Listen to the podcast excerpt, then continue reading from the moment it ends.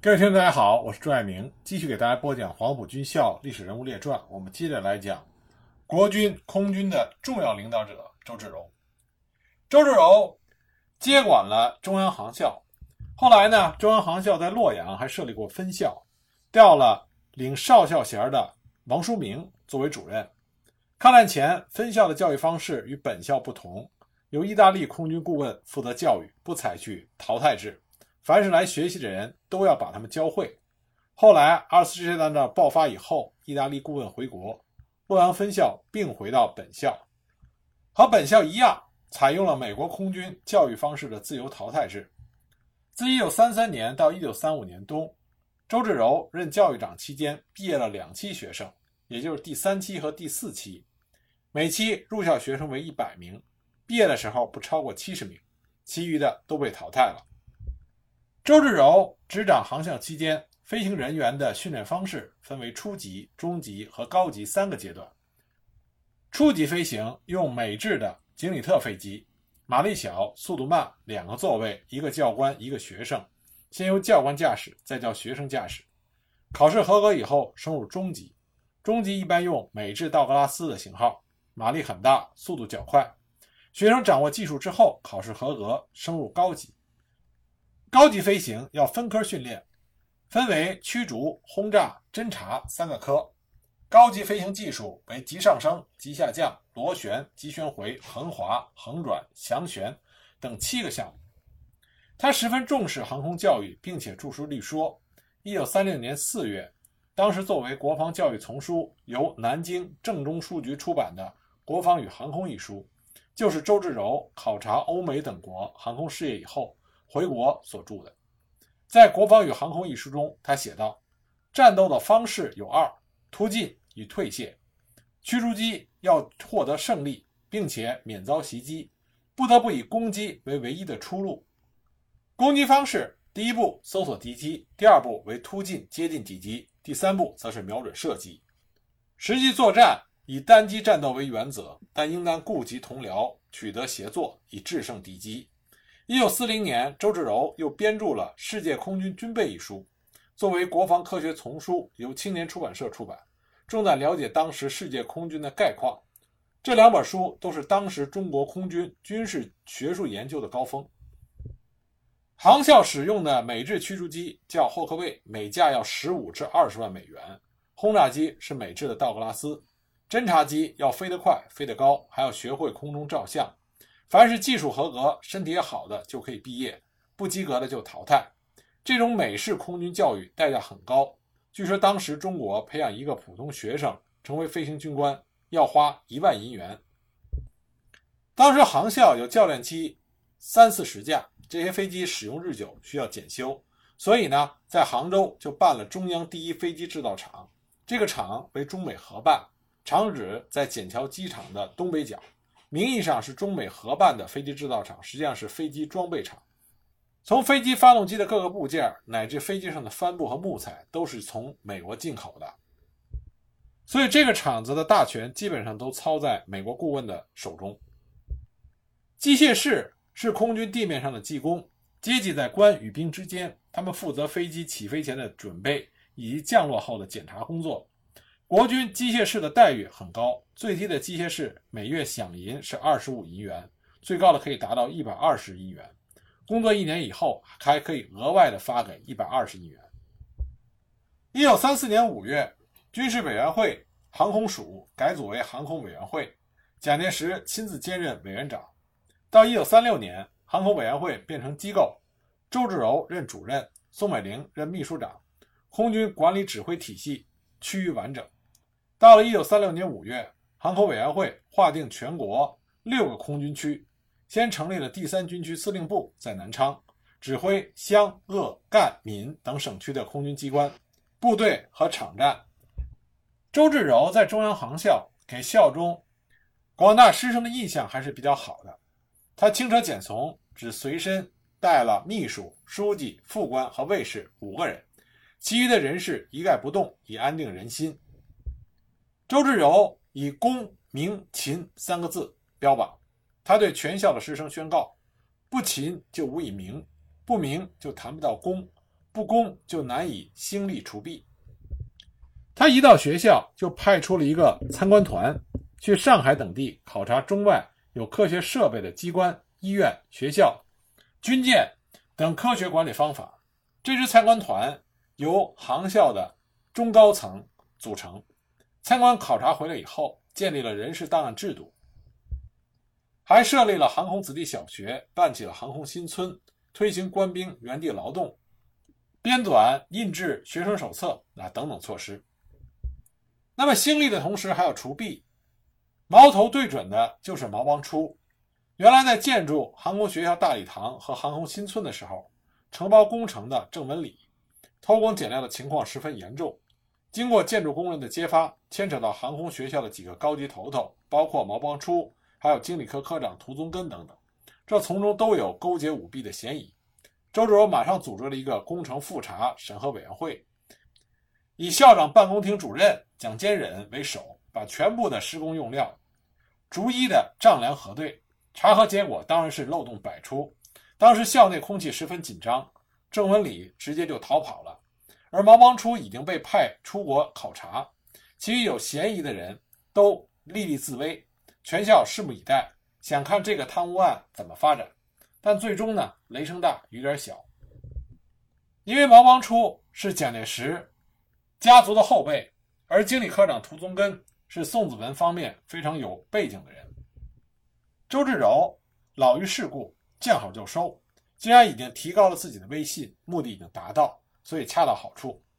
周志柔这个人私生活非常严肃，夫人是原配糟糠，自己也没有任何的不检点行为。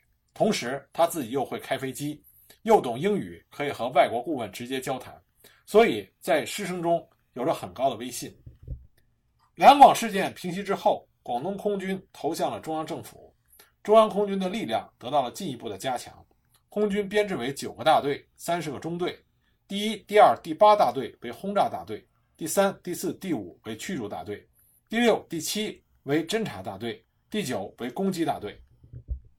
九个大队一共编有飞行人员六百二十名，机械技术人员二百三十名，拥有各式飞机三百一十四架。当时全国飞机的总数是六百余架，飞行人员加上在校培训人员一共是三千多人。机场二百六十二处，每期航校学生的毕业典礼都是隆重的仪式。蒋介石多次参加毕业庆典，宋美龄也经常参加。蒋介石到杭州参加过首届的学生毕业典礼，当时对航空学校的一切教育设施都表示满意。第六期毕业典礼是由宋美龄亲自主持的。在毕业庆典上，学校还邀请了南开大学校长张伯苓参加并讲话。张校长的儿子是第三期的学生，后来因公壮烈牺牲。周志柔在毕业典礼上也曾经讲过话，他说：“各家长贡献子弟为国牺牲，是有无上之光荣。各位家长愿将自己生养的、疼爱的子弟贡献给国家，做为国牺牲的准备，这是极光荣的一件事情。因为一个人要想忠孝两全，原属不易。我们贤良的家长都能洞见国家民族之危亡。”以致岌岌不可终日之时，无国便无家，无民族便无个人。家庭与个人之存亡，其关系有小；而国家民族之存亡，则关系则大。各位贤良的家长能够权衡轻重，不惜将自己钟爱的子弟贡献给国家，为国家效命，这种事实将在历史上都是最有光荣的。希望家长勉励子弟尽忠报国。我们想到总校长曾经对于这一点举过一个实例。就是宋朝岳飞的母亲，鉴于宋史衰微，金兵难犯，大丈夫若不及时奋起反抗，将来宋史一定要被金人灭亡的。于是勉励他的儿子去救国家。他有唯恐时过遗忘，故在岳飞背上刺了“精忠报国”四个字，使其至死不忘。岳飞本是忠肝义胆的人，再经他母亲这一番勉励，早将他的生命贡献于国家。后来，岳飞终于成了震古烁今的一个伟大的民族英雄。总校长认为这个史实是很值得我们模仿的，希望各家长也能勉励子弟们，像岳飞的母亲勉励岳飞一样。那么，在毕业庆典结束之后，学校会请这些父母们游览杭州的风景，并且赠送土特产龙井茶和丝织品等。周至柔负责领导航校的三年，是航校培养飞行员最多的时期。一九三六年夏，蒋介石命令航委会主任陈庆云与航校教育长周至柔对调，周芷柔提升为航空委员会主任，成为全国空军的最高统帅。说起抗日战争中我们中国的空军，首先被大家想到的人，就一定是中国空军的战魂高志航。高志航一九零八年出生于辽宁省通化县。他幼年在家务农，九岁入学，十三岁远离家乡，考入了奉天中法中学。一九二四年，在奉天中法中学毕业之后，他目睹了日本人在沈阳的飞扬跋扈，当时就放弃了报考大学，投笔从戎，考入了东北陆军军官学校炮兵科。就学期间，东北扩建空军，他因为身体、成绩、法语。都是优异成绩，就立志去法国学空军。但当时东北当局的教育长郭松龄将军认为他身材不够高，不能出国，怕给中国人丢脸。高志航对着郭松龄生气地说：“法国人也不全是高个子，而且我也学过法文。同时，我决定将高明九的名字枪毙了，而更名为高志航，决心出国学习航空，以便将来立志杀敌报国。”当时郭松龄军长。的夫人在座，他就说：“你有这样的好学生，一定要派他出国留学深造，将来一定会成为一个英雄人物。”那么就在郭松龄夫人的鼓励下，高志航就去了法国学习了两年航空。赴法之前，张学良接见了他，特将其名正式改为高志航，以示身负航空救国重任，要保卫祖国，成为空战英雄。一九二五年十一月，高志航与东北航空署。派出留学飞行的同学十八人，经过法国航空学校的严格体检之后，开始学习飞行。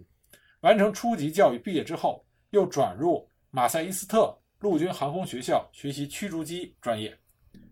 毕业后被授予军事军衔，到法国陆军航空队第二十三驱逐团见习。留学期间，高志航刻苦学习，在短短的一年间就练就了高超的飞行技术，让参加过第一次世界大战的教官。都感到非常佩服。他以优异的成绩，在1927年1月学成回国。回国以后，就编入到东北航空司令部飞鹰航空队。张学良为高志豪授予少校军衔。当年高志航只有19岁。那么，正当高志航壮志凌云、刻苦锻炼飞行技术、力求精益求精的时候，在一次演习中，因为座机的机械故障，降落的时候右腿骨折，在医院治疗的时候，右腿稍有弯曲。对于驾驶飞机就有障碍，所以又到哈尔滨医院做了第二次手术，将骨头打断重接，因此右腿比原来短了一分。为此，他设法右脚穿后跟高一分的鞋。经过一段时间的磨练之后，他的飞行驾驶技术不但没有受到影响，反而比以前更进了一步。所以当地人都称他为“高瘸子飞行员”。一九三零年东北军整编之后，按照张作霖的遗训。东北军为了早日培养出大批高素质的航空人员，聘请了日本陆军航空队的军官进行训练，其中就有后来在中国战场被击毙的驱逐之王三轮宽。高志航进入驱逐班学习不久，九一八事变爆发，当时东北军有飞机三百多架，山西阎锡山二十多架，山东韩复榘十架左右，南京国民政府有一百架，但是中国军队在不抵抗的政策下，一枪不发。拱手将东三省让给了日寇。九一八事变发生的当晚，高志航几次想驾机起飞打击日寇，但得到的指示都是不抵抗。次日，愤怒的高志航前往北平，向东北空军代司令张焕相请战，但他得到的回答是没办法。他在沈阳目睹了日寇横行，他耻于留在沦陷区当亡国奴，所以为了国家的存亡和民族的自由，他舍别了自己的妻女。只身化妆进入山海关，他投靠他在山东韩复榘驻济南机场的同学。当他同学跟他说：“你在这里有危险，让他立即南下。”介绍他到南京航委会报道。后来经他一起学习飞行的老朋友介绍，前往国民政府军政署航空队任职。一九三二年春，高志航到南京报道之后，由于飞行事故，他没有能够参加一九三二年一月二十八日爆发的一二八淞沪事变。为了继续飞行，他进入到杭州笕桥空军军官学校担任空军少尉见习。这比他在东北空军中的少校军衔地位差了很多。而且在国民党中一贯的山头派系间的排挤，他天天过着到时吃饭、按月发饷，可就是不给工作，只让他在后勤部做零星的工作，更谈不上让他飞行。但是为了实现自己为国的英雄愿望，高志航始终不肯离开。一九三四年，中央航校举办四国航空特技表演交流，英、德、意等国都派飞行员来参加。参加表演的中国飞行员都不如他们。而不在表演之内的高志航看到之后，主动要求上天，航校不得不让他试试。那么高志航驾驶的飞机在空中做了许多特技的表演，他的飞行特技远远超过了前面的外国飞行员。蒋介石看了以后非常高兴，连连的拍手叫好。后来他对周志柔说：“把我的天成号飞机奖给他了。”而航校学员中要求高志航出任飞行教官的呼声也越来越高。周志柔听了高志航的自我介绍以后。非常惋惜，他被毛邦初埋没了两年。周志柔决定立即启用高志航，将他提升为第八大队大队长，开始执教中央航校驱逐机班。后来又提升他为空军教导总队少校副总队长，这样高志航就重新开始了他的飞行生涯。也就是说，是周志柔将高志航重新放到了最能发挥他作用的位置上。高志航本人也非常感激周志柔的。知遇之恩，常对人说：“我最崇敬的就是周志柔公，他廉洁奉公，无私无偏，唯才是用，就事论事，是个好官。”在重新回到飞行岗位之后，高志航竭尽全力培养飞行员，教育他们要养成良好的飞行作风、顽强的战斗作风和严谨的训练作风。高志航对学员的要求近乎是苛刻的，他经常向学员灌输：第一，我们训练要严；第二，我们搏斗要狠。第三，我们动作要快，空中作战必须分秒必争，谁首先抢占了优势高度，谁就稳操胜算。他特意要求学生们的动作要快上加快，甚至严格的要求学生们平时也不能够闲散的漫步，行走时要快步如飞。对于空中的动作，他要求的是更严格，只要他认为这个动作不合格，就要重新做，直到他满意为止。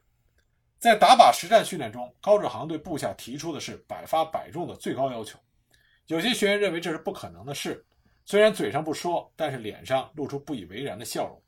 于是高志航每天在他们训练结束之后，接过成绩最差学员的飞机，一连三个中午不休息，打出了三个百分百。高志航把全队学员集中起来，在队前丢下三个布满弹洞的标靶，说了声解散，二话不说回头就走。学员们没有一个人不服的。让他们都知道，要做一个合格的飞行员，尤其是战斗飞行员，不苦练是不行的。所以这后来被称之为高志航第四大队的风格。那不仅在技术动作上，高志航有着严格的要求，同时他在精神上对学员们有着很高的标准。他经常对学员们说：“我常对你们讲，我们要胆大心细，不怕死。谁不爱惜自己的生命？我也有父母妻女。但是如果大家都珍惜自己的生命，不敢拼命，不肯牺牲，那中国还有救吗？一旦当了亡国奴，那是生不如死，什么都没有。光有生命有什么用？所以我才要求大家拼命，督促大家苦练。有了高超的飞行技术，作战的时候才能救自己，这才能挽救国家的危亡，使我们的子孙不会变成亡国奴。也正是因为高志航的培养和带动，笕桥航校学员在抗战中涌现了大批的优秀人物。一九三四年春。高志航晋升为空军第四大队大队长，辖第二十一、二十二、二十三中队。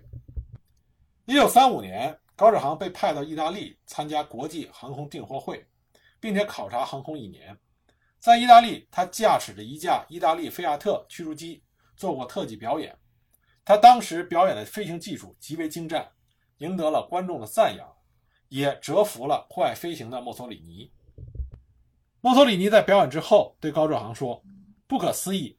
你这样技术的飞行员在意大利，不在整个欧洲都是数一数二的。小伙子，希望你留在意大利为意大利服务，我给你最高的酬金和最好的职位。高志航说：“谢谢阁下的夸奖和抬举，不过我是个中国人，我的职位在中国，我只愿意做一名中国军人。”归国之后，高志航担任教导总队的副总队长，协助总队长毛邦初工作。在南昌集训驱逐机部队所有飞行员，他要求严格，指挥周密，使大多数参训飞行员的飞行、空战、轰炸的技艺都得以提升。而且他非常注意训练中队长、分队长这些空军指挥员的领导才能，培养他们思考、分析问题的能力，使他们成为驱逐机部队的坚强后盾。而后来抗日空战的战果也表明，这些经过了严格训练的各中队长、分队长表现尤其突出。空军相当一大部分的战果都是由他们完成的。中国空战的四大天王，除了高志航自己，其他三人都曾经得到过高志航的培训。所以，我们记住高志航，不仅要记住他在抗日战争中空战所取得的巨大战果，同时也要记住。他在中国空军整个战力提高的巨大贡献。当然，高志航能得到重用，这与周至柔作为当时中国空军的最高领导人密切相关。周至柔在中央航校期间创了敢死教育，并且言传身教。当时空军的教育成立伊始，设备简陋，安全性差，在学习飞行的时候常常发生血淋淋的悲剧，有的时候人机俱毁。有的时候折骨断肢，有的成了空中火人，所以毛邦初当时就训教学生说：“你们是来学死的。”周至柔铁面无私，严格治校，也引起了学员们的不同反响。有人敬他，有人怕他，当然难免也有人对他不满。而校内政治派系斗争剧烈，毛王初是他的死对头，所以背后经常说他的坏话，这就引起有些学员在背后议论，说周至柔步兵出身。不懂航空技术，是外行领导内行。有人把这句话就传到了周至柔的耳朵里，他听完以后哈哈大笑。他说：“我开餐馆，自己不懂烹饪，不会掌勺，厨师当然看不起我。我身为校长，如果不学习飞行技术，怎么能领导航校？我立即去学习驾驶飞行技术。”当时周至柔已经是年届三十五六，照理已经不太适合于学驾驶飞机。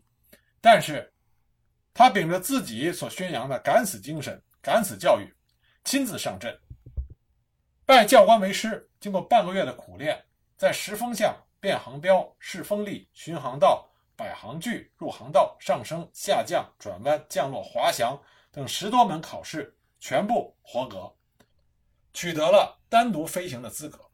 周至柔经常对学员们说：“驾驶飞机全靠胆大心细，注意力集中。”动作敏捷，记住一句话：起飞靠一杆，落地蹬三舵就好。大家评论他在这种年纪，在如此短的时间内取得这样的成绩，在中国航空史上乃至外国航空史上都是绝无仅有的。从此，航校上下对他都非常的信服。有一次天气特别恶劣，笕桥机场的上空浓云密布，地面上也是白雾弥漫。教官提议今天暂停训练，但是周至柔不同意。他说：“不行，战争贵在出奇制胜，尤其是空战，不但要比本领，还要比意志。”说罢，他亲自领飞，带着大家一起飞上了天空。而当时天气的确是非常的恶劣，学员们都不敢升高远航，只有周至柔跟往常一样凌空高飞。结果他迷失了航向，他错误地把宁波镇海当作笕桥机场，但是降低观察的时候，发现东边是汪洋大海。西边是弯弯曲曲的海岸线，找不到可以降落的场地，飞机一直在空中盘旋，汽油将用尽，怎么办？幸亏这个时候教官也亲自开着教练机上来找他，在发现他之后给他引航，这才把周至柔领回了笕桥机场。当时航校全体师生都在机场上欢迎周至柔的平安归来。自从学会驾驶飞机上蓝天之后，周至柔非常喜欢开飞机。多次驾机驶往上海，在护航之间来往。周至柔认为，空军教育是决定空军建设成败的关键。空军教育有两大要素：一是精神，二是技术。从战略上要培养攻击精神。周至柔认为，攻击精神就是为国献身的牺牲精神。在战术上要有创意战术思想，即为人之所不敢为，能人所不敢能。他强调，训练重在实战。他之所以在恶劣的天气下敢于飞行，就是凭着这股精神，以身作则来教育官兵。一九三六年夏，周至柔升为中央航委会第一主任委员兼办公室主任。蒋介石自兼航委会的委员长，那宋美龄任秘书长，实际上是周至柔行使职权。周至柔和宋美龄的关系非常好。那么熟悉历史的朋友大家都知道，实际上在抗战期间，中国空军真正的最高操控者实际上是宋美龄。有一次，蒋介石和宋美龄到杭州检阅中央航校的学员，毛王初和周至柔照例陪同。走过每一个学员方队的时候，毛王初都带头高呼“蒋委员长万岁”，学员们也集体喊“蒋委员长万岁”。而跟在蒋介石、宋美龄身后的周至柔发现宋美龄的脸色有些不对，所以周至柔马上举起右手喊了一句“蒋夫人万岁”。学员们也跟着喊“蒋夫人万岁”。蒋介石、毛邦初对于周至柔这突然其来的举动感到诧异，但宋美龄却是喜形于色，微笑的冲着周至柔点了点头。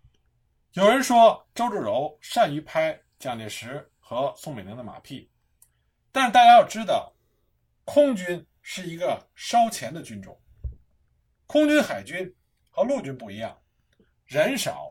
但是技术含量高，需要以强大的财力作为后盾。中国当时海军基本上微不足道，而空军也刚刚起步发展，所以周至柔看得很清楚，没有蒋介石和宋美龄作为后盾，空军的发展只是纸上谈兵。所以周至柔对蒋介石、宋美龄近乎谄媚的巴结，又何尝不是老于世故的周至柔？不得已之举呢。当然，周志柔的那个谄媚也是到了一种登峰造极的程度。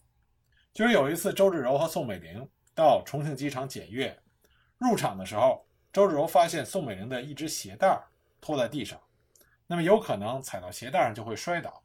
周志柔当时马上蹲下去，非常利索的帮宋美龄将鞋带系好。旁边看的人都是笑着不语，认为他太卑言屈膝了。连宋美龄脸也红了，而周芷柔却若无其事。后来有人讽刺他，说他吃软饭。周芷柔听后不屑一顾，他说：“我是吃夫人的饭，做领袖的事。”周至柔的脑子非常好使。一九三六年十月是蒋介石五十寿辰，也是从这年春季开始，周芷柔开始挖空心思琢磨如何为蒋介石祝寿。当时，蒋介石在全国推行新生活运动。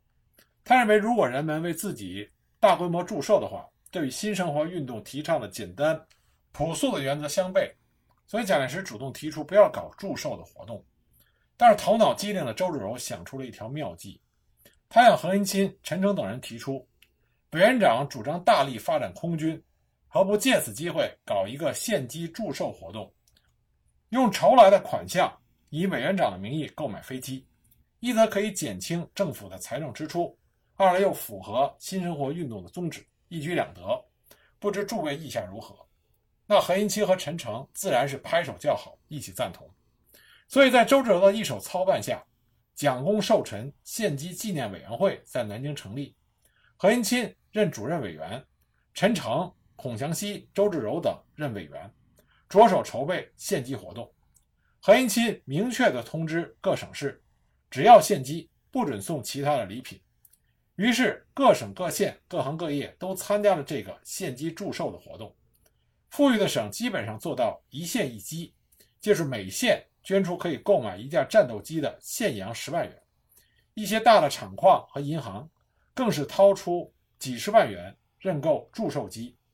这次活动一共收到捐款六百五十五万元。可以购买六十八架战斗机。一九三六年十月三十一日上午九时，在南京明故宫机场举行了盛大的献机典礼。周至柔精心策划了飞行表演，在何应钦代表蒋介石郑重宣读了各界捐款的六十八架飞机名单以后，周至柔派出空军最优秀的飞行员高志航为领队，驾驶新购买的美制战斗机。在南京上空编组成中正五十的队形，观众们热烈的欢呼。周至柔这个举动赢得了蒋介石的欢心。